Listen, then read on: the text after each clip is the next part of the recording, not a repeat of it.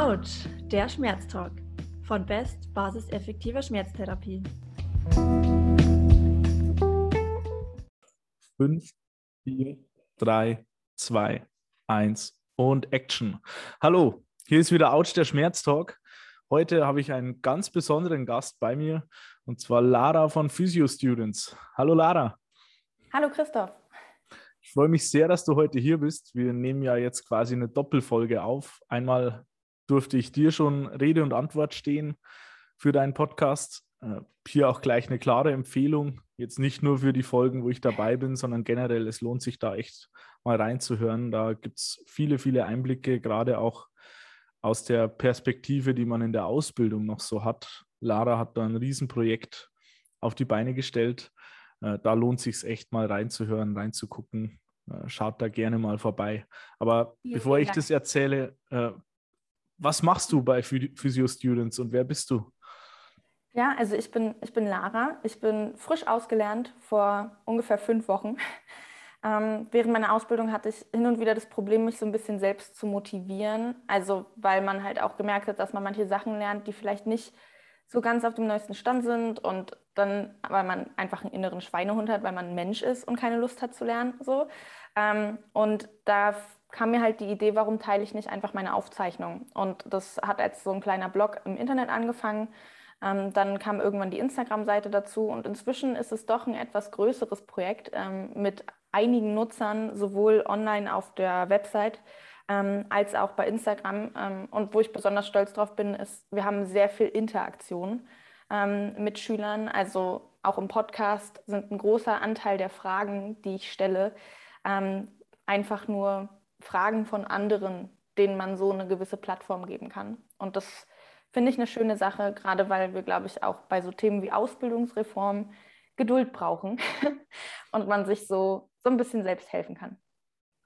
Ganz bestimmt, ganz bestimmt. Also das finde ich auch so klasse dran, weil hier nicht irgendein Fortbildungsanbieter oder ähnliches kommt oder äh, der schon mit allen Wassern gewaschene Therapeut, der schon viel gesehen hat und die Abläufe bis ins Detail kennt, sondern die Fragen kommen wirklich von den, den Leuten, die es gerade erst machen, die das gerade erst lernen und die diese Konflikte auch noch viel stärker erkennen, die da so auftreten. Also äh, mein Eindruck ist schon, dass Therapeuten, die schon länger im Geschäft sind, die vielleicht auch bestimmte Muster ein bisschen festgefahren haben, die haben dann schon so ihre Erklärungen für alles. Das, das läuft dann schon, das passt dann schon, man findet für sich so die Dinge, die funktionieren. Und in der Ausbildung ist man ja noch auf der Suche.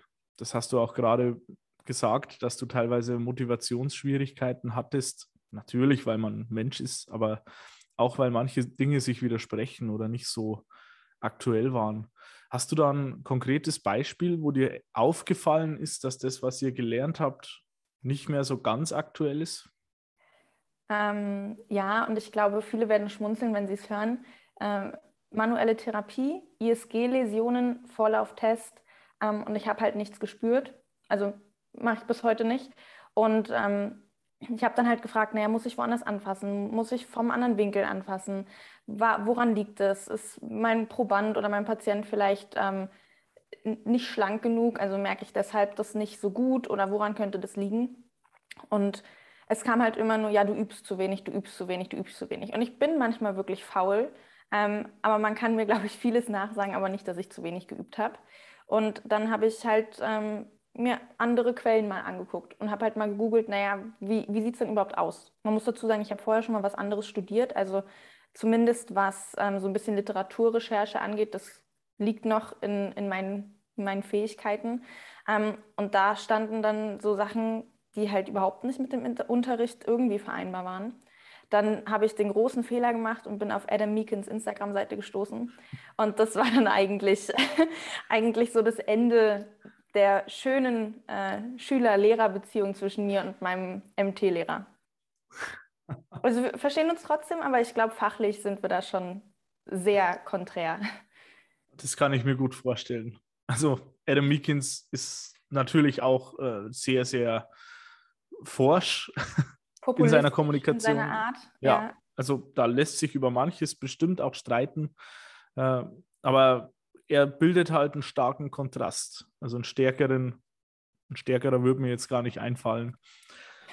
Ob ja. das ein Fehler war, würde ich allerdings jetzt auch äh, ja nicht so hart stehen lassen. Ich glaube, das ist für die Entwicklung manchmal auch wichtig, diese, diesen ähm, es war, glaube ich, repräsentativ ein, eine gute Sache, weil ich finde, man braucht Leute wie ihn, um Veränderungen zu erreichen. Leute, die auch, gerade jetzt ist ja dieses Journal of Orthopedics, dieses JOSPT, ähm, Problem gerade bei ihm mit dem Copyright, weil er da irgendwas kritisiert hat und die dann gesagt haben, so, das hätte, hätte er nicht, nicht teilen dürfen.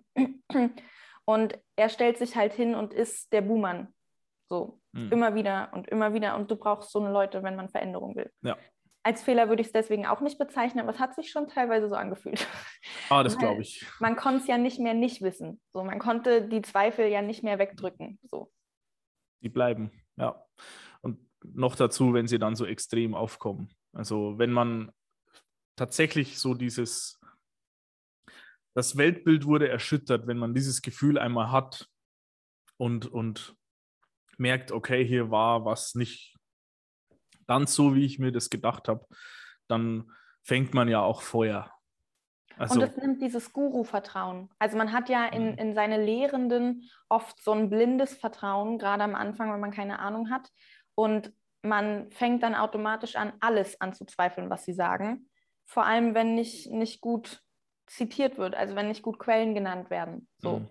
Und wenn dann auch kein, kein Raum für Fehler eingestanden wird, also kein, ja, das kann schon sein, dass das so und so nicht funktioniert. Ähm, es ist im Lehrplan so, konzentriere dich erstmal darauf und dann sprechen wir später. Aber das kam gar nicht. So, es war eine blinde Ablehnung und damit war dann auch der Respekt so ein bisschen futsch.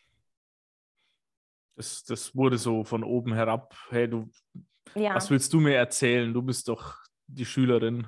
Äh, ich bin hier der Lehrer, die Lehrerin. Äh, ich ich mache das schon seit 30 Jahren. Ich weiß, wie das geht. Und ja, und die Studien sind alle nicht ordentlich durchgeführt und man könne sowas gar nicht untersuchen. Und ähm, ein Mentor meinte mal zu mir, Wissenschaft sei ketzerisch äh, und hätte nichts zu suchen ähm, in der Physiotherapie. Und das waren so Sachen, wo ich mir dann auch dachte, ey Leute, macht euer Ding, lasst mir einfach in Ruhe. und ja, also gut, es sind extreme Beispiele. Wir hatten auch andere Lehrer und Mentoren, mit denen man wirklich toll diskutieren konnte, mit denen man wirklich auch weitergehen konnte, ähm, wo, glaube ich, auch beide, also mein Klassenlehrer hat, war ganz niedlich bei der Notenbekanntgabe und meinte, ich hätte wirklich was verändert an der Schule und äh, Diskussionen eröffnet, wo vorher kein Raum für Diskussion war. Und dann weiß man auch, dass es sich gelohnt hat, aber es gab halt auch diese Zeiträume, wo man sich gedacht hat, ja, wozu mache ich das? Wie fühlt sich das an, so ein Feedback zu bekommen? Ich meine, das, ja, ähm, das glaube ich. Man muss auch dazu sagen, ich hatte den besten Abschluss in meinem Jahrgang ähm, und das musste wow. mein Orthopädielehrer äh, musste mir meine, meine Wertschätzung der Schule übergeben. Ähm, und das war herrlich. also das war wirklich so ein Moment, wo ich mir dachte, na, jetzt könnt ihr mal sehen. Da auch nochmal herzlichen Glückwunsch. Also Respekt für die Leistung, das kann ich von mir nicht behaupten. ja, Super. es war so dieses Underdog-Phänomen, David gegen Goliath. So, man muss jetzt, wenn man da schon so durch den Mist durch muss, dann mache ich es so, dass alle gucken. Ja, stark. Also finde ich, find ich super, echt. Also ich glaube, du kannst da wirklich auch ein Vorbild sein für viele, die sich vielleicht auch nicht trauen, das zu machen oder schnell aufgeben. Also ich, ich kann das gut nachvollziehen. Also ich habe ja mit, mit Jonas gemeinsam studiert, der auch bei unserem Projekt mit dabei ist. Äh, wir waren schon auch immer wieder mal die, die Buhmänner so im Studium, die dann den Dozenten widersprochen haben, die nervige ja. Fragen gestellt haben. Äh, das kommt nicht immer gut an und man braucht einen langen Atem. Aber es hat sich bei dir auf jeden Fall gelohnt, das durchzuhalten. Ja. Und ähm, ich glaube, was aber da halt auch mir Kraft gegeben hat, war halt, also wenn ich schlechte Tage hatte und es gab Tage, wo ich aus dem Praktikum nach Hause gekommen bin und erstmal eine Stunde geheult habe, dann bin ich ins Training gegangen und dann bin ich am nächsten Morgen wieder zum Praktikum. Ähm, aber ich habe halt versucht, das auch authentisch mit Leuten zu teilen Und allein wenn man eine Nachrichten kriegt, so Gott sei Dank, mir geht es genauso, ich bin nicht die Einzige, ähm, dann denkt man sich auch, naja, wenigstens haben die was davon. so wenigstens ja. hat irgendwer was davon, wenn es dir so scheiße geht. Ja, also wenn ich da an meine Ausbildung denke, du, du hast, hattest das Beispiel genannt mit dem ISG. Wir standen alle ratlos da. Aber wir wussten halt, die Lehrer wollen jetzt irgendwas hören. Dann hast halt irgendwas gesagt. Wenn da das Gefühl war, die Haut zieht so ein bisschen nach oben, dann wird es halt ein Vorlauf sein. Und so ging es allen. Es hat sich nur schnell keiner mehr getraut, das zu sagen, weil ja. wie bei dir, das war dann immer die Schuld des Schülers selber. Äh, du übst nicht genug, du brauchst da mehr Gefühl, das musst du noch häufiger machen. Da wurde auch gar nicht akzeptiert, dass das vielleicht auch an dieser Methodik liegt, dass, dass vielleicht dieser Test einfach ungeeignet ist. Ich meine, wenn man das seit Jahrzehnten so macht und davon überzeugt ist, da was zu spüren, was, was auch einen Testwert hat, dann bleibt man da natürlich drauf, drauf hängen. Aber es zeigt halt auch, also wo ich mich schon ein bisschen ärgern muss drüber, äh, dass, dass Schüler, Schülerinnen wie du eine bist, die, die das hinterfragen, die da nachfragen, die so engagiert sind, dass du auch diesen Abschluss so machen kannst, dass die sich schlecht fühlen abends, die nach Hause kommen, total demotiviert sind, äh, weinen müssen, weil das hinten und vorne nicht zusammenpasst. Du musst da ständig deine Überzeugungen über Bord werfen. Du musst dich, du musst dir die Schuld geben lassen in solchen Momenten. Das, das stelle ich mir wirklich hart vor. Ich weiß es aus meiner Ausbildung, dass es auch für mich immer wieder mal schwierig war. Ich hatte allerdings auch die komfortable Position, dass ich damals noch nicht so kritisch vieles hinterfragt habe. Also du hast hier ja klar den, den Vorsprung, dass du schon wusstest, wie man Literatur recherchiert, dass du affin dem gegenüber warst und auch die Fähigkeiten hattest, das nachzugucken. Das fehlt ja vielen komplett. Wir bekommen das nicht beigebracht. Also äh, mein Fach wissenschaftliches Arbeiten war alles andere als wissenschaftliches Arbeiten. Muss man ja, wir hatten es gar nicht, zum Beispiel in der Ausbildung. Ja, und das ist halt schade. Ich meine, äh, was, was ist denn die Folge? Wenn, wenn jemand sich das wirklich aneignet und alles so übernimmt, wie es die, die Lehrer rüberbringen, dann stehst du am Ende da. Und selbst wenn wir annehmen, dass das alles methodisch super ist, können, können wir ja jetzt mal so machen. Man macht die Ausbildung und ist auf dem aktuellsten Stand, den es gibt. Das klingt ja super, aber in zehn Jahren ist es nicht mehr der aktuelle Stand. Und dann haben wir nur gelernt, wenn A ist, mache ich B wir lernen in der Ausbildung gar nicht, wie man mit der Zeit geht, wie man neue Erkenntnisse integrieren kann, wie man Dinge individuell auf den Patienten vielleicht auch anpasst, wie man Dinge kommuniziert. Das geht alles total unter. Ja, Und vielleicht ist es auch eine gewisse Naivität jetzt, aber ich habe ja nichts mit Medizin zu tun. So, also zumindest nicht mit dem reinen Medizinstudium, aber ich würde mir halt erhoffen, dass meine Ärzte das lernen, auf dem neuesten Stand zu bleiben. So. Und wir sind ja auch in der Medizin. Also das ist ja jetzt nicht so, dass ich, äh, dass ich Tischler bin, so, wo sich vielleicht, selbst wenn ich altmodisch arbeite, wird da jetzt niemand groß zu Schaden kommen. So die Treppe hält ja trotzdem. Aber ähm, in der Medizin, finde ich, haben wir da schon eine gewisse Verantwortung, dass man halt sich hinterfragt. Mhm. So, und das vor allem, wenn ich merke, dass ich meinem Patienten nicht helfen kann, dass ich zumindest das hinterfrage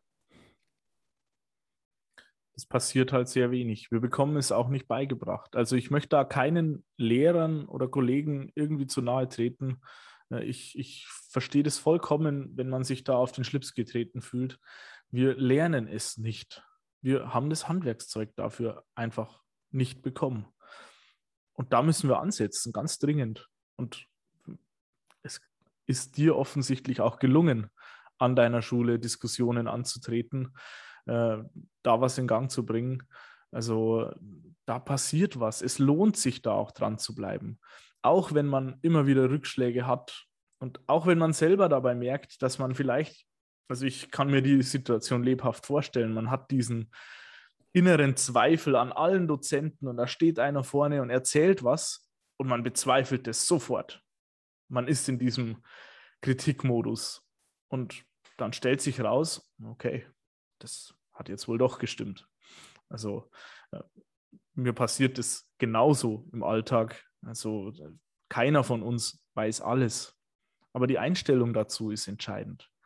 Bereit zu sein, auch mal diesen Schritt zurückzumachen, okay, das wusste ich noch gar nicht, hier kann ich was Neues lernen. Und diese Grundeinstellung brauchen wir viel mehr in der Medizin, auch in der Physiotherapie. Äh, hier soll es ja heute auch nicht nur um dich gehen, sondern generell um das Thema Schmerz, das ja da sicher eine große Rolle spielt. Hast du denn selbst schon mal etwas erlebt in Bezug auf Schmerzen, das dir in Erinnerung geblieben ist? Also da gibt es mehrere Situationen. Ähm, ich glaube, mein erster Kontakt zur Physiotherapie, da war ich zwölf oder dreizehn oder so und da hatte ich halt unteren Rückenschmerz. Ähm, dann kam auch raus, ich habe einen Beckenschiefstand und ein Bein ist länger als das andere und ich muss immer meine Ischios dehnen und ich weiß nicht genau, ähm, warum es dann wirklich besser geworden ist. Aber ich habe halt zwei Monate später dann angefangen, Fußball zu spielen und dann hat es mich halt auch nicht mehr gestört. Ähm, was ich viel schlimmer eigentlich finde, ist so dann so das Thema Menstruationsbeschwerden, weil das wirklich was ist, wo nicht nur ich, sondern auch Freundinnen teilweise wirklich große Probleme mit haben und wo halt nichts gemacht wird. Also wo auch von ärztlicher Seite aus wenig, wenig nachgeschaut wird, wenn ich dran denke, Endometriose, jede elfte Frau oder so und dann elf Jahre dauert es, bis man seine Diagnosestellung hat.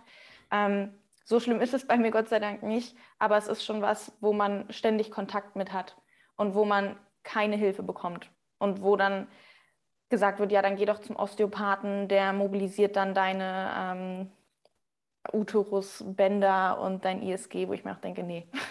Also wenn es so einfach wäre, dann, dann hätte niemand mehr diese Beschwerden. Hm. Die Hilfe bleibt da aus in dem Bereich. Also es ja, gerade im gynäkologischen Bereich, wenn man, ähm, ich sag mal, unter 40, 50 Jahre alt ist, du kriegst halt einfach die Pille verschrieben.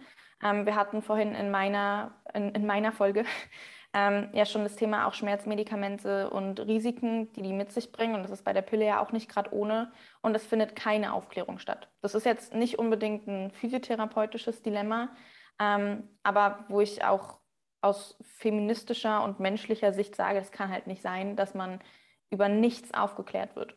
Über gar nichts. Ja, es ist, also die Erfahrung kenne ich so aus meinem Umfeld. Äh, da werden halt junge Mädchen, also es ist ja vernünftig, regelmäßig zum, zum Gynäkologen zu gehen. Das ist ja an sich nichts Schlechtes. Aber da gibt es halt solche Beschwerden oder äh, das Sexualleben beginnt äh, schön langsam Thema zu werden und dann wird halt gleich mal, ja, dann schreibe ich Ihnen jetzt die Pille auf. Dass hier ein Aufklärungsgespräch oder ähnliches stattfindet, davon habe ich noch nie gehört. Also immer nur bekomme ich zu hören, ja, die wird halt verschrieben. Punkt. Ja, und sie wird ohne Aufklärung verschrieben. Und auch meine Eltern, die ja damals unterschreiben mussten, dafür, dass es in Ordnung ist, haben auch kein Aufklärungsschreiben bekommen. Mhm. Ähm, und wir reden ja nicht von, von kleinen Nebenwirkungen, äh, sondern wir reden von, ich glaube, in, De in, Dänemark gab es, glaube ich, mal eine Studie, wo 80 Prozent der Teilnehmerinnen dann mit einer Depression zu tun hatten. Ähm, was jetzt nicht gerade eine Erkrankung ist, die man auf die leichte Schulter nehmen sollte, denke ich. Und wo ich zumindest im Freundeskreis inklusive mir mindestens drei, vier Freundinnen habe, die genau solche Beschwerden hatten. Ähm, und das schränkt die Lebensqualität ungemein ein mhm. und hat ja auch mit so Themen wie Kinderwunsch. Ich meine, weltweit betrachtet hat ja niemand Interesse daran, Frauen äh, die Kontrolle über ihre eigene Reproduktion in die Hand zu drücken.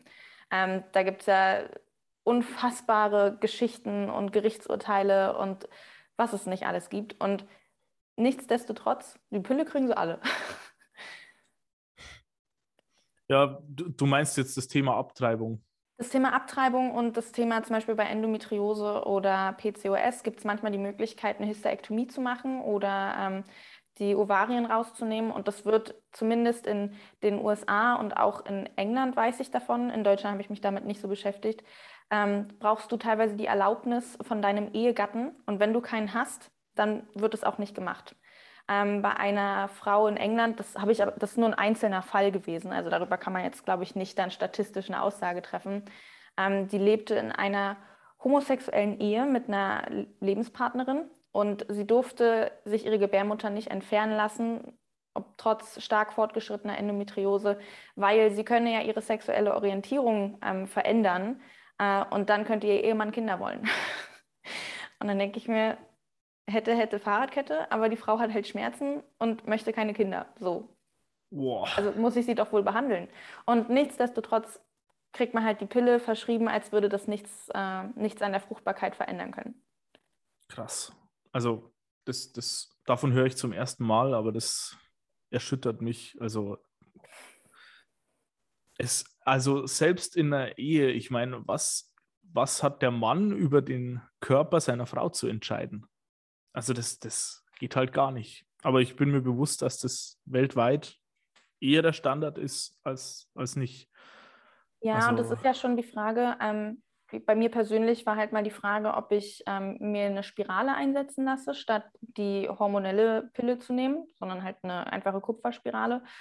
Und es wurde mir halt stark davon abgeraten, falls ich Kinder haben möchte. In meinem Fall ist es jetzt schon so, dass ich sage, okay, gut, danke für die Aufklärung, dass es mit Vernarbung Risiken geben kann. Gut, für mich ist es nicht die richtige Wahl, aber ich weiß halt, dass es gern nicht, also es wird ungern eingesetzt. Und es gibt halt aber Frauen, die wissen auch mit 18, dass sie keine Kinder haben möchten. Und dann kann ich das nicht so, ähm, auf Englisch würde man sagen, infantilizing. Also ich kann die Frau jetzt nicht zum Kind machen und ihr ihr Entscheidungsrecht absprechen. Und aber eigentlich soll es ja um Schmerzen gehen. ähm, aber da finde ich, äh, dass halt wenig aufgeklärt wird. Viele Frauen starke Schmerzen haben. Ich glaube, ich hatte ungefähr so viele Fehltage wegen äh, Menstruationsbeschwerden wie wegen Erkältung in den letzten drei Jahren in der Ausbildung. Ähm, und das ist halt ärgerlich, so, mhm. dass da es, nichts gemacht wird. Es betrifft dich und du merkst, wie, wie wenig die äh, Betreuung oder Betreuung ist der falsche Begriff, wie wenig das Gesundheitssystem darauf reagiert und darauf ja. ausgelegt ist. Äh, aber wie du sagst, das ist sinnbildlich für, für sehr, sehr viele Erkrankungen, die im weitesten Sinne mit Schmerzen zusammenhängen. Ja. Also hier werden Dinge vorgeschoben für Entscheidungen, sei es, die Frau soll Kinder bekommen können, sei es bei Schmerzen, dass äh, da wird das Symptom gesehen und behandelt, aber individuell auf den Patienten, die Patientin einzugehen, das passiert extrem selten, leider. Da wird lieber sich darauf versteift, ob jetzt ein Vorlauftest funktioniert oder nicht, dass wir das Thema vorher wieder aufgreifen, statt dass man wirklich guckt, was ist hier die individuelle Situation. Äh, natürlich kann das sein, dass eine junge Frau die Entscheidung trifft, sie lässt sich eine Spirale einsetzen, weil sie weiß, sie will keine Kinder ein paar Jahre später lernt sie jemanden kennen und sie möchte jetzt Kinder und dann ist es erschwert oder nicht mehr möglich. Das kann sein. Na klar, ist, das ist, ist ein herber Schlag dann. Das ist schwierig. Und dafür gibt es die Aufklärung. Ja. Aber warum wird es nicht andersrum auch bei der Pille gemacht, dass man hier aufklärt? Äh, warum überlässt man diese Entscheidung nicht den Leuten, die es betrifft?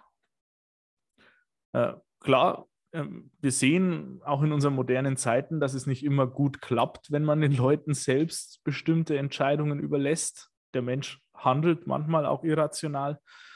Aber dafür leben wir ja in so einer Gesellschaft. Und man muss auch seine eigene Verantwortung tragen dürfen. Also ja. man muss ja so oder so tragen. Ja, gerade wenn es einen hauptsächlich selbst betrifft. Also wenn, wenn ich meine, äh, es ist vermessen zu behaupten, ich könnte mich da zu 100 Prozent reinversetzen. Das kann ich als Mann nicht. Aber ich kann mir vorstellen, wenn ich so eine Entscheidung treffe, dass das mein Leben maßgeblich verändert. Und ich kann mir vorstellen, dass man sich so eine Entscheidung wirklich gut überlegt. Also gerade wenn ein hoher Leidensdruck da ist, ja. Äh, ist es ein, ein wichtiger Aspekt, der das beeinflusst. Aber da kann das doch nur ich entscheiden, niemand sonst. Das ist was anderes, wenn es um Maßnahmen geht, die auch andere Leute betreffen. Also wie wir es aktuell mit Impfungen mit Impfung haben, ja. erleben. Da, da spielen andere Aspekte mit rein. Das möchte ich jetzt hier so weit gar nicht vertiefen, aber äh, da kann ich es nachvollziehen, sagen wir mal im Straßenverkehr, dass es eine, eine, Begrenzung gibt auf 30 km/h in bestimmten Wohngebieten, weil man damit nicht nur den Fahrer, sondern maßgeblich auch die Leute, die da wohnen, die Kinder, die dort wohnen, schützt. Auch deren Gesundheit. Und da finde ich es völlig in Ordnung, da auch einzugreifen. Genauso, dass es Sinn macht, bestimmte Substanzen nicht einfach frei herauszugeben, weil die Leute sich selber schaden.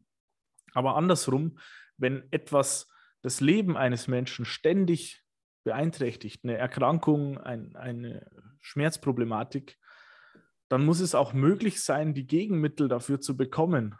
Klar, die werden vielleicht potenzielle negative Effekte auch haben. Aber es betrifft in dem Fall nur diesen Menschen selbst. Und dann sollte er auch oder sie auch diese Entscheidung selber treffen dürfen. Und ich finde es schade, dass das häufig so eingeschränkt ist. Äh, das ist auch was, was ich das Gefühl habe, was in unserer Ausbildung, also ich meine, äh, das ist schon eine ganz andere Kragenweite jetzt, aber auch in unserer Ausbildung habe ich den Eindruck, dass wir häufig nicht so sehr darauf ähm, eingestellt werden, was für den Patienten wichtig ist, dass er auch Dinge entscheidet, sondern vielmehr, dass wir so lernen, nach Schema F vorzugehen. Ich weiß, das wird vielen Lehrern jetzt nicht gerecht, also so meine ich ja. das auch nicht. Aber äh, also in meiner Ausbildung habe ich so typische Vorgehensweisen gelernt. Bei einem unteren Rückenschmerz teste ich das ISG nach Beweglichkeit. Das war so ein absoluter Standard. Und ich sollte erst Beweglichkeit herstellen und dann stabilisieren. Das war auch so ein Standard, den ich gelernt habe. Also erst wenn das Gelenk frei beweglich ist, macht es Sinn, auch Stabilisationsübungen zu machen. Das war so, ja, so machst du es. Ist das noch so? Ja, bei uns war das immer ähm, Detoni, Mobi, Toni. Erst detonisieren, die Strukturen, die verkürzt sind, in Anführungszeichen. Dann mobilisieren, atro- und osteokinematisch. Und dann tonisieren mit einer Eigenübung für zu Hause. Ja. Aber ja. das war auch, also das war zum Beispiel die orthopädische Schiene bei Bewegungseinschränkungen. So.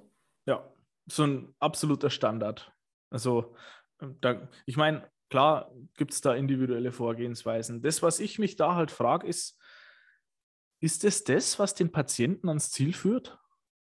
So pauschal? Also, nee.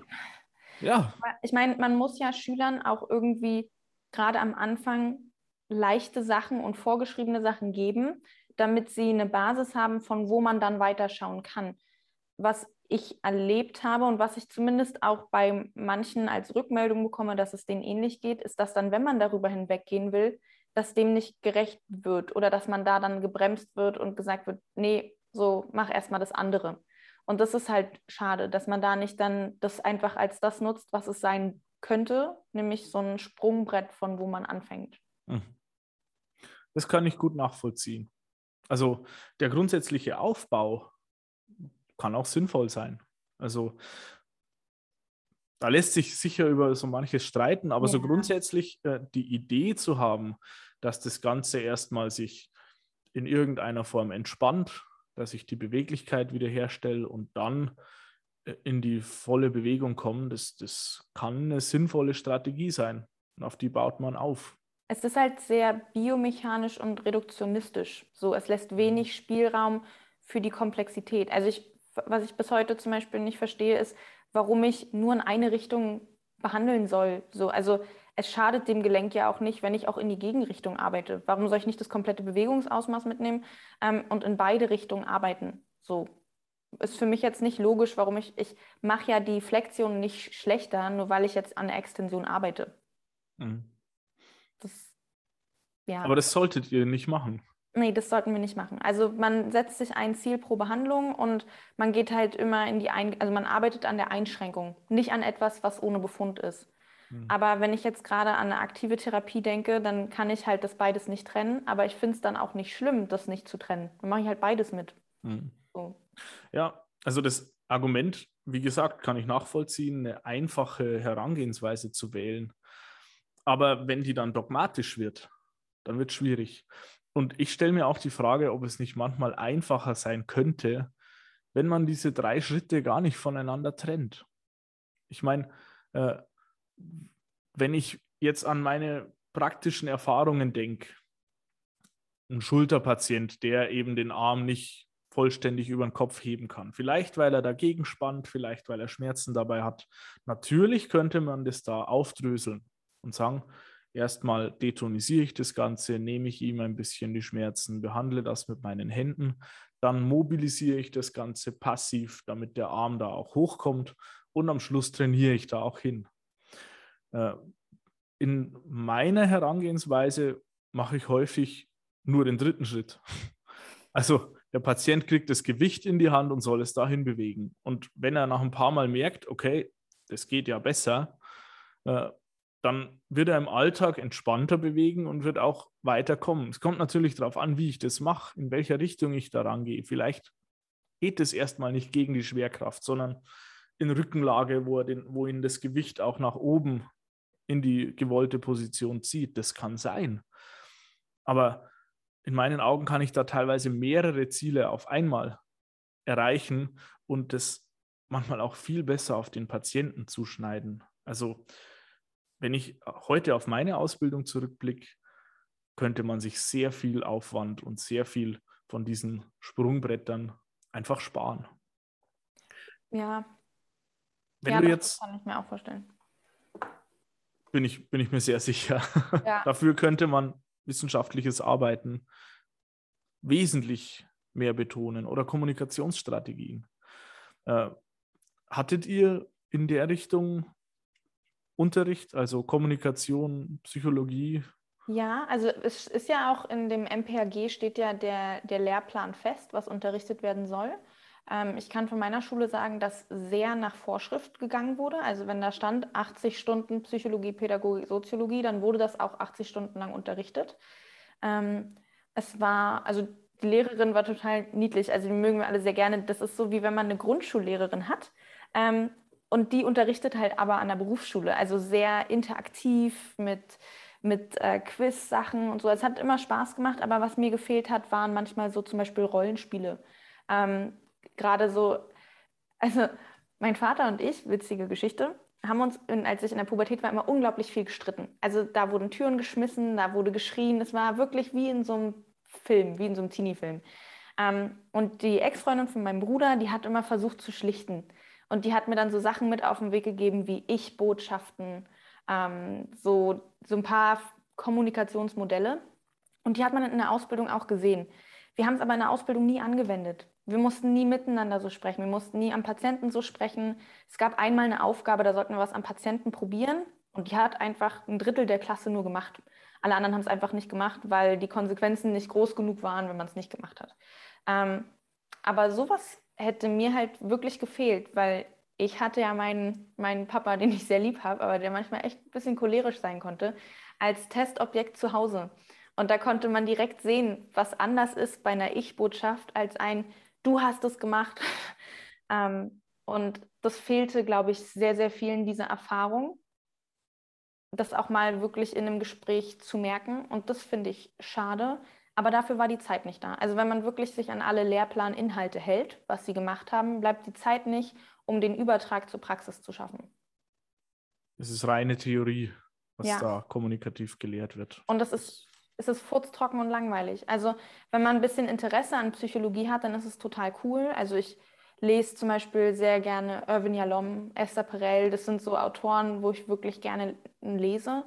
Ähm, und da mal in die Hintergründe zu schauen, die Geschichte, das ist für mich spannend und da kann ich auch was mit anfangen.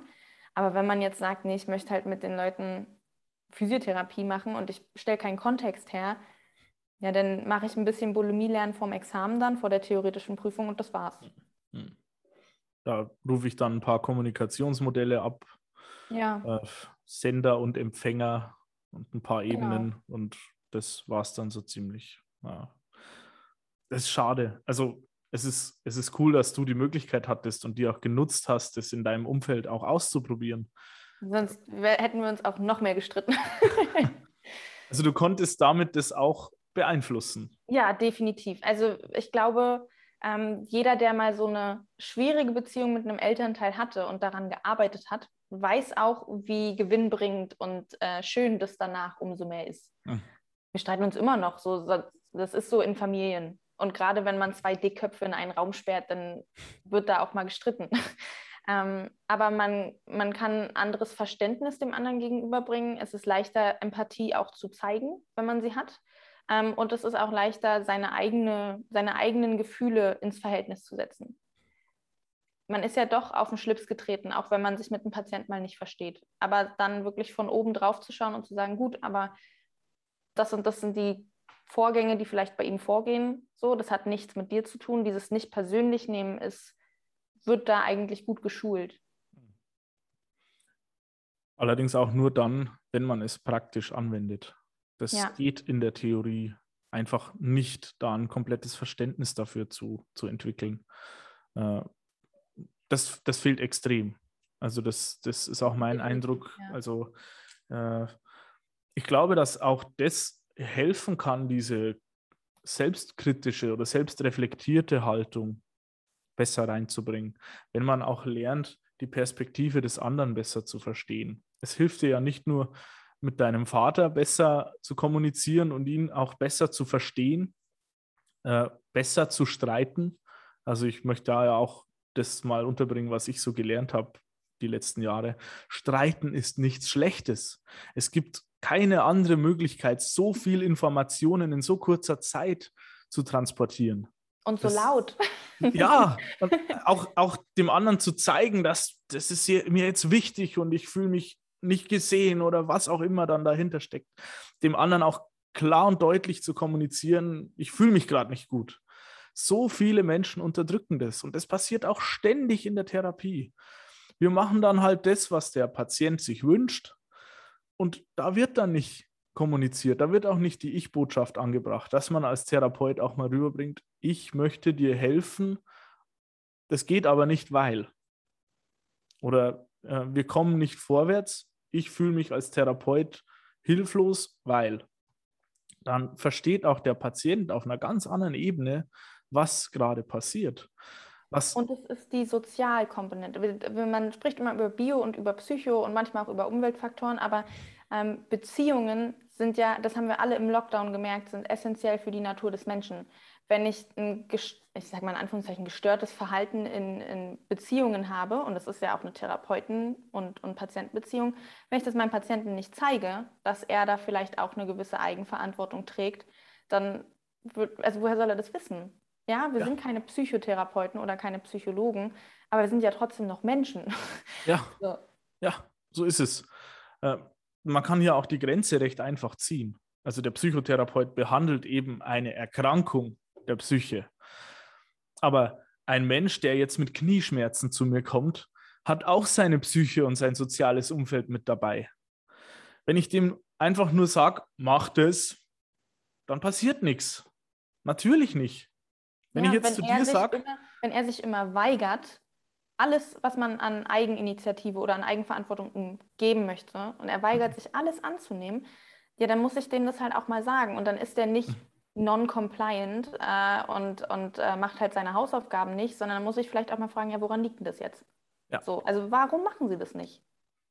Ja, Ja. habe ich keine Lust nach der Arbeit zu. Ja, gut, kann ich nachvollziehen. Habe ich heute auch keine Lust mehr zu. Aber Ja. wir müssen irgendeine Lösung finden. vielleicht passt auch die Übung nicht. Ja.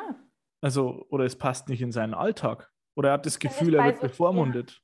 Finde ich bei so Konzepten wie PNF immer schwierig. Also ich mag PNF an sich, ich mochte es schon allein, weil es das einzige Aktive war, was wir in der, in der Ausbildung teilweise hatten. Ähm, aber es ist unglaublich kompliziert. Wenn ich als Schüler vier Wochen brauche, um die Diagonale hinzukriegen, dann kann ich das meinem Patienten nicht in 20 Minuten beibringen. Und erst recht nicht fünf Minuten nach Detoni und Mobi. Also Ja, das passt da dann halt nicht mit rein.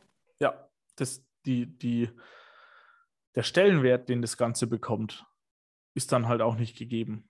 Also, und wie du es jetzt gerade sagst, wenn du 20 Minuten in so einer Therapieeinheit hast und du machst erst D-Toni und Mobi und dann in den letzten fünf Minuten noch ein bisschen Bewegung, dann kommt auch der Stellenwert gar nicht rüber für den Patienten. Hm. Also, wie denn? Wie denn? Wenn er merkt, das ist nur ein kleiner Teil, den wir am Schluss immer machen und dann halb abbrechen, weil die Zeit um ist. Und das bringt mich auch zu einem Thema, das ich unbedingt noch anschneiden möchte. Äh, Du hast ja dein Examen jetzt gemacht, sehr erfolgreich und bist seit einer Woche in der Praxis. Äh, du hast es jetzt gerade beschrieben, man macht Detoni, Mobi und dann erst PNF. Wenn du jetzt von der Ausbildung in die Praxis, in das Physiotherapeutenleben geworfen wurdest, wie, wie war das? Wie war die erste Woche für dich? Also ich habe mich überhaupt nicht vorbereitet gefühlt. Ähm, man muss dazu sagen, ich habe auch in der Ausbildung schon aktiv mit den Patienten gearbeitet. Ähm, kam nicht immer gut an. Also bei den Patienten eigentlich schon. Die meisten waren da recht aufgeschlossen. Ähm, aber ich hatte keine Mentoren oder bis auf einen Mentor hatte ich eigentlich keine Mentoren, die aktiv gearbeitet haben. Und man hat keine Vorbilder. Ich arbeite halt, ich mache halt zum Beispiel mit vielen Patienten, die irgendwas an der unteren Extremität haben, gerne Squats. So. Und dann denke ich mir halt auch, na gut, das ist jetzt aber nicht sonderlich individuell. Ich meine, klar gehe ich drauf ein, auf die Beschwerden. Ähm, aber man fühlt sich so ein bisschen wie so ein Scharlatan. Ähm, und das fühlt sich ganz blöd an. Manchmal hat man, also ich hatte zum Beispiel Montag, ne, Montag hatte ich noch gar keine Patienten. Dienstag und Freitag hatte ich ähm, so einen wilden Mix aus Diagnosen und da gab es Patienten, denen konnte ich, glaube ich, ganz gut helfen. Da gab es Patienten, mit denen kam ich auf gar keinen Nenner. Aber die waren immer so abwechselnd. Ähm, Mittwoch und Donnerstag hatte ich zum Schluss zwei, drei Patienten, mit denen ich nicht klarkam. Und ich kam nach Hause und dachte mir so, scheiße, was, was, mache ich hier? So, ich, ich bin überhaupt nicht für den Beruf geeignet, ich bin überhaupt nicht vorbereitet, ich weiß gar nicht, was ich mit denen machen soll. Ähm, ich hätte mich am liebsten gleich krank schreiben lassen für eine Woche, weil ich so fertig davon war und ein echt schlechtes Gewissen hatte, dass ich nichts kann. Was ja Quatsch ist, objektiv betrachtet. Aber subjektiv von der Empfindung her war das halt genau das. Ähm, nächste Woche weiß ich, wird es halt schon allein deshalb besser, weil ich weiß, was mich für Emotionen erwarten. Ähm, aber vorbereitet gefühlt habe ich mich nicht. Ich habe ähm, auch manchmal wirklich, also ich bin in einer sehr kleinen Praxis, es gibt nur mich und meinen Chef.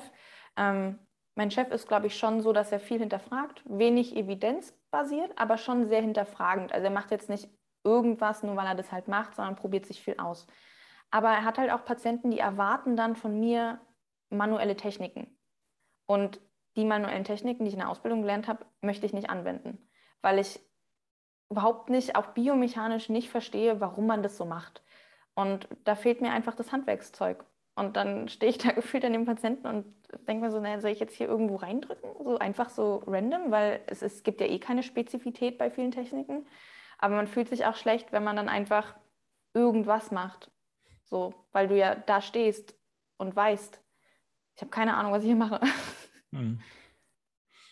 Da könnte es ja manchmal einfacher sein, das einfach zu glauben und ja. auf den spezifischen Effekten zu beharren und dann halt so zu machen, wie man es vorgekaut gekriegt hat. Das Aber da fehlt halt wieder, also ich lüge mich nicht selbst an, wenn ich nichts spüre. Und wenn ich keine Läsion spüre, was ich auch nicht kann, dann kann ich ja mit diesem Modell, mit diesem biomechanischen Modell auch nicht behandeln. Das Wenn nichts zu spüren ist, objektiv wie subjektiv. Ja. Und ich, wenn, da würde mir das zum Beispiel wirklich helfen, wenn ich MT gelernt hätte als ganz grob vereinfacht eine Form von Neuromodulation, wo bestimmte Griffe oder bestimmte Sachen halt besonders angenehm sind oder ähm, bestimmte Sachen vielleicht auch für Desensibilisierung oder so geeignet sind oder als Facilitationstechnik. Aber so wurde es bei uns halt nicht unterrichtet. Bei uns hieß es, ja, wenn, wenn das Facettengelenk äh, blockiert steht, dann muss ich das halt so und so derotieren. Und das funktioniert nicht in der Praxis. Zumindest nicht für mich. Es funktioniert nicht für dich, aber du siehst auch, dass es anderen so geht, dass auch ja. die, die objektiven Quellen das bestätigen. Also, Na, und dass ich Nachrichten kriege von Leuten, die mir dann schreiben, Hilfe, was machst du da? wo ich dann auch ganz ehrlich sagen kann, ja, keine Ahnung. Mhm. So, das, das wissen wir halt alle nicht. Man probiert sich dann halt aus. Ich denke mir dann immer, man kann halt nicht jedem helfen. So, vielleicht kann ich diesem Patienten gar nicht helfen, vielleicht kann ich ihm halt nicht in jeder Behandlung helfen. Ähm, aber das ist halt unbequem, sich das einzugestehen. Und ich glaube, dass es einfacher wäre, wenn man da so ein bisschen blind dem gegenüber wäre. Manchmal bestimmt. Ehrlicher ist es definitiv dem Patienten gegenüber, wenn man, so wie du, das hinterfragt, auch sich das nicht immer ganz einfach macht. Äh, manche Dinge gehen nicht ganz weg, das kann ich dir schon mal in dem. In, ich erwarte in, das auch nicht. äh, aber es wird manches einfacher. Also, und ich habe den Eindruck, du hast da einen ganz großen Teil des Wegs schon hinter dir. Äh, du bist gerade an einem Punkt, wo du jetzt voll mit der Realität konfrontiert wirst, äh, wo du auch deine Strategien tatsächlich in den getakteten Ablauf irgendwie reinbringen musst, wo auch Patienten gewisse Erwartungen haben, die von anderen Therapeuten häufig auch kommen. Äh, da ist es schwer, eine konsistente Richtung auch hinzukriegen. Aber es geht vielen anderen so, das kriegst du auch mit. Ja. Äh, du hilfst sehr, sehr vielen Therapeuten auf ihrem Weg da, auch eine gewisse Sicherheit zu finden. Und ich bin mir sicher, das schaffst du auch bei deinen Patienten immer wieder. Also da, da bin ich fest davon überzeugt. Das ist wirklich mein Eindruck. Du, du machst es sehr gewissenhaft, du gehst auf die Dinge ein, du kommunizierst sehr, sehr klar, aber auch einfühlsam. Es hilft, Streitkultur gelernt zu haben. Also, ja. und ich weiß, dass das äh, nicht für jeden so gilt. Da bin ich ein Beispiel dafür. Also, äh, streiten konnte ich lange gar nicht. Ich habe sehr lange keinen Dozenten und keinen äh, Patienten widersprochen, sondern dann einfach gemacht. Und es wurde immer schlimmer. Also ich kann dir dieses andere Extrem sagen, du kommst da nicht mehr raus. Äh, und dann ist es halt irgendwann so, dass du den ganzen Tag die gleichen Patienten behandelst, weil du die dir angezüchtet hast. Weil du halt das machst, was die denken, dass sie wollen. Und das ist ja. häufig noch nicht mal das. Was ich auch bei mir feststelle, ist, dass ich mich auch in der Behandlung immer wieder ertappe, dass ich mir denke, na hoffentlich mag mich der Patient so. Aber wenn man jetzt zum Beispiel an Beziehungen denkt, also wenn ich jetzt an meinen Partner denke, dann denke ich mir nicht, hoffentlich mag der mich. So, das, was mir wichtig ist, ist, dass ich den mag. Ähm, so, also es geht ja hier nicht um mich. Und wenn mich der, der Patient muss mich ja nicht mögen. Ich möchte ihm helfen. Und wenn er das nicht mag, so wie ich das probiere, dann kann er jederzeit zu einem anderen Therapeuten gehen. Mhm. Und man findet seine Kompromisse und man probiert Sachen aus. Aber was ich ganz furchtbar finde und was ich überhaupt nicht möchte, ist, dass ich Folgerezepte ständig kriege. Also ich will nicht dieselben Patienten jetzt zehn Jahre lang sehen, mhm. weil ich habe ja jetzt schon manchmal dann den Gedanken, wo ich mir denke, so, was mache ich denn jetzt das nächste Mal mit dem? Und wenn ich das über zehn Jahre mache, das ist ja, wird ja für mich auch langweilig und das fühlt sich ja auch blöd an, wenn ich merke, der Patient hat jetzt seit zehn Jahren nicht spezifischen unteren Rückenschmerz und es verändert sich nichts. Also da, da ja. muss ich dann, da kriegt man doch selbst Zweifel, ob man sich das jetzt eingesteht oder nicht. Ja, definitiv, definitiv. Und dieses Loch zu überwinden wird dann immer schwieriger. Da ist es viel besser, den Weg einzuschlagen und da auch ehrlich zu kommunizieren. Und wie du sagst, dich muss nicht jeder Patient mögen. Ganz und gar nicht. Es ist ein normaler Reflex, das zu wollen. Und es ist auch gut, wenn es immer wieder klappt. Äh, ich habe den Eindruck, je klarer man damit umgeht, desto leichter ist es für Patienten auch, einen zu mögen. Wenn, wenn dein Patient merkt, das ist deine Herangehensweise, die bietest du ihm an, aber wenn das für ihn nicht passt, ist es auch okay, wenn er woanders hingeht. Du behandelst ihn gerne, du sprichst gerne mit ihm, du arbeitest gerne mit ihm äh, und er ist okay, so wie er ist, aber vielleicht passt es nicht. Wenn er das merkt, dann ist es gut.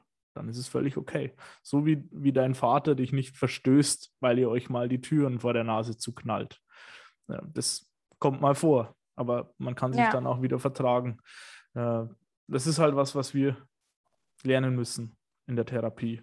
Und was wir auch gerade in der Herangehensweise bei Schmerzen immer wieder auch uns klar machen müssen, es gibt Behandlungsmethoden, die sich gut anfühlen, die man vielleicht auch am Anfang haben will, möglicherweise.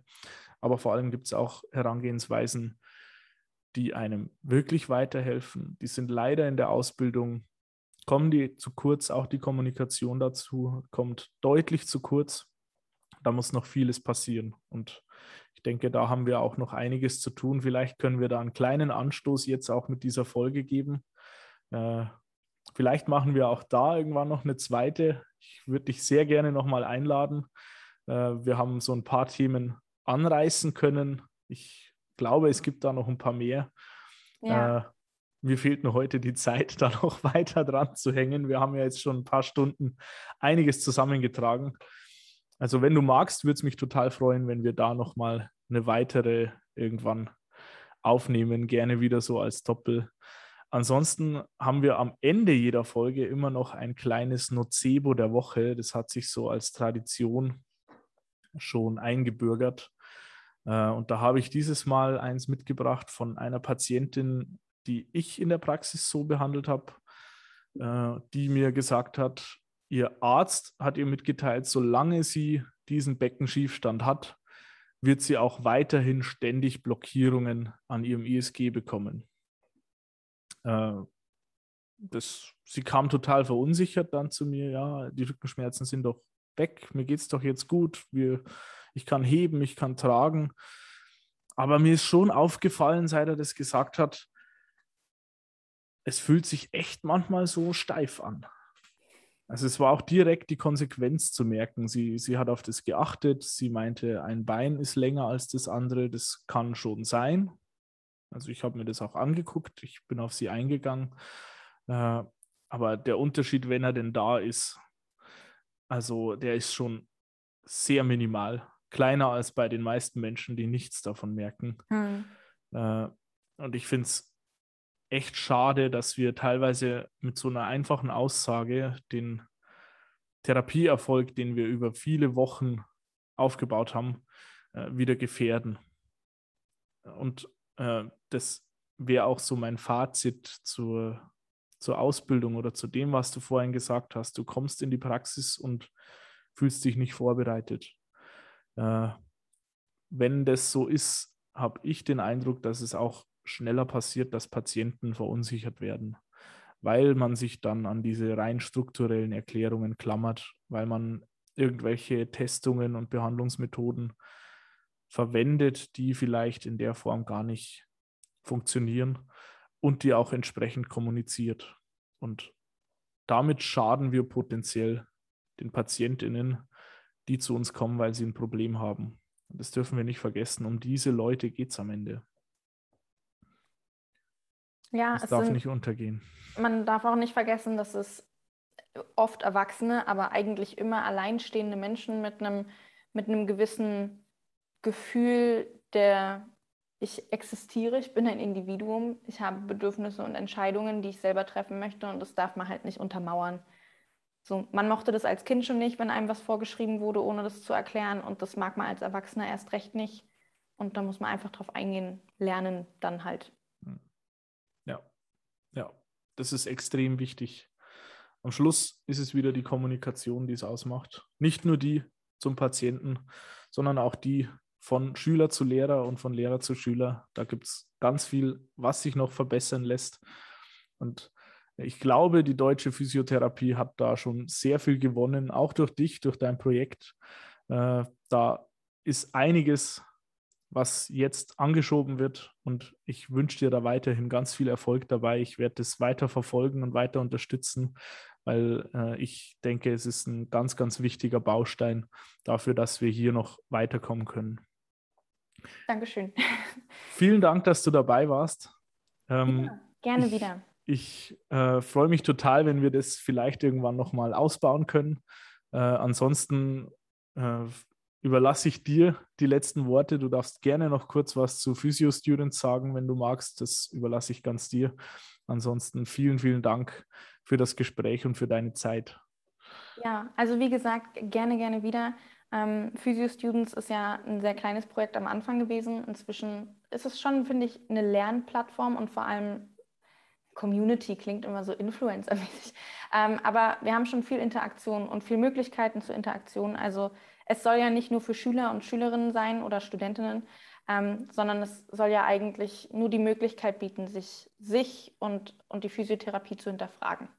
Also wer da Fragen hat oder Anregungen, kann die jederzeit bei uns gern äußern. Kann ich nur empfehlen. Mein Eindruck ist, dass auch die Rückmeldung immer sehr schnell und sehr kompetent kommt. Vielen Dank für deine Arbeit, für deine Zeit. Ich wünsche dir einen wunderschönen Tag. Ups, dass ich hier auch rankomme und äh, bis bald. Tschüss, Ciao. bis dann.